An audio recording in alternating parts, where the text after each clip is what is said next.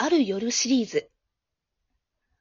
ある夜、私がふと目を覚ますと、幼馴染のサトシがいた。ある夜、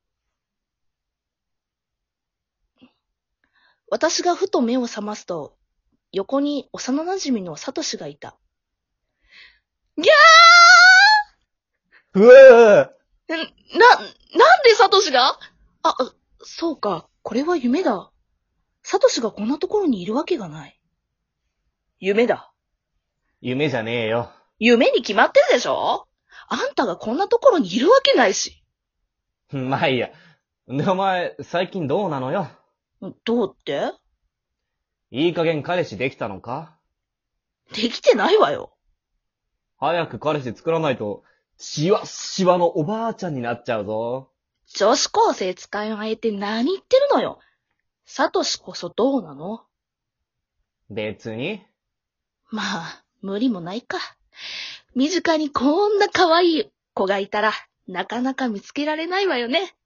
んなことねサトシ、昔から私のこと大好きだったもんね。幼稚園の時なんかさ、組違うのに、いーっつも後ろについてきて、みなちゃん、みなちゃんって。いや、それガキの頃の話だろ。そんなこと言ったらお前だって、サトシくんのお嫁さんになるって言ってたんだぞ。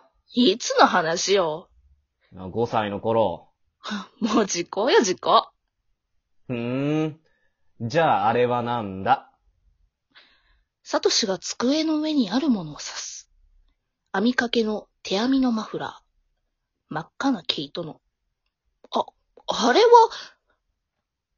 俺へのプレゼントだろ？もうすぐ誕生日だもんな、俺。サトシがニヤニヤとこちらを見ている。あ、あんた赤好きでしょ？おう。夢。サンタクロースだもんね。よく覚えてんな。覚えてるよ。バカだなーって思ってたもん。バカって言うなよ。そりゃ子供の頃は本気でサンタクロースになりたかったさ。だって、サンタクロースになったら、おもちゃで遊び放題だもん。でも、成長してからは、違う意味でサンタクロースになりたいって思ったんだぜ。んどういうこと？うん、立派な父親になってさ。そんでサンタクロースになりてえなって。へえ。ありがとな、みんな。大変だったろ、それ。マフラうんそんなことないよ。ー。だけど、ごめんな。それはもらってやれない。なんでよ。なんでって。夢なんだから、もっといいこと言ってよ。2年ぶりにサトシに会えて嬉しかったのに。俺だって嬉しかったよ。じゃあ、なんでそんなこと言うの？夢じゃないから。え？夢じゃないから。これ。ほら、自分の下見てみろって。サトシにそう言われて、私は自分の舌を見た。え？驚いた。私は、私の上に座っていた。私の下でパジャマを着た私が眠っている。え、なんで？これ、どうなってるの？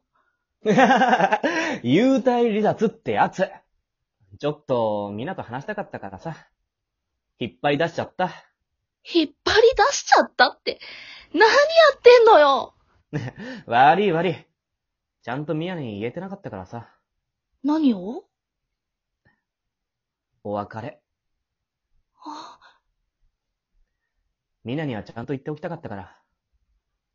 ごめんな。みんな。謝らないでよ。サトシ悪くないじゃん。サトシなんも悪くないよ。私はそう言いながらワンワン泣いてしまった。そんな私にサトシは優しく微笑みかけてくれた。工作が下手で、工作の時間はいつも泣いてたサトシの不器用な手が、私の頭を撫でた。じゃ、またな。みんな。そう言って、サトシが言ってしまおうとする。ちゃんと彼氏作れよ。そんで、結婚して、幸せになれ。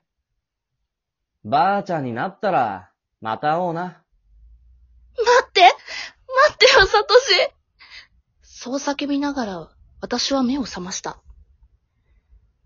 私は、私の体に戻っていて、そこにはもう、サトシはいなかった。数日後、サトシの墓。私は、サトシのお母さんと一緒にサトシの墓参りに来た。今日はサトシの誕生日だ。おばさん、これ、お墓に巻いてあげてもいいかなそう言って、私はマフラーを取り出した。しばらくしたら取りに来るから。ええもちろん。今日は寒いから、サトシも喜ぶわ。うん。私はサトシのお墓に手編みの赤いマフラーを巻きつけた。じゃあ、そろそろ行こうか。うん。私はおばさんと一緒にサトシのお墓の前を後にした。おばさんと並んで歩く。すると、目の前にひらりと雪が舞い降りた。私は誰かに呼ばれた気がして、サトシのお墓の方を振り返った。あ、サトシのお墓に巻きつけた赤いマフラーがひらひらと空に舞っていく。私はそれを追いかけようとしたが、やめた。風もないのに一人で空を舞っていくマフラーがくるりと輪を描いたのだ。それはまるで誰かが首にマフラーを巻いてたように見えた。マフラーはそのまま空に登っていく。サンタクロースになれてよかったね。私は心の中でサトシに言った。ありがとな。みんな。そんなサトシの声が聞こえた気がするけど、自分の泣き声でかき消されてしまった。私が編んだ赤いマフラーは、ずっと、ずっと遠くの白い空に登っていって、そして、やがて見えなくなった。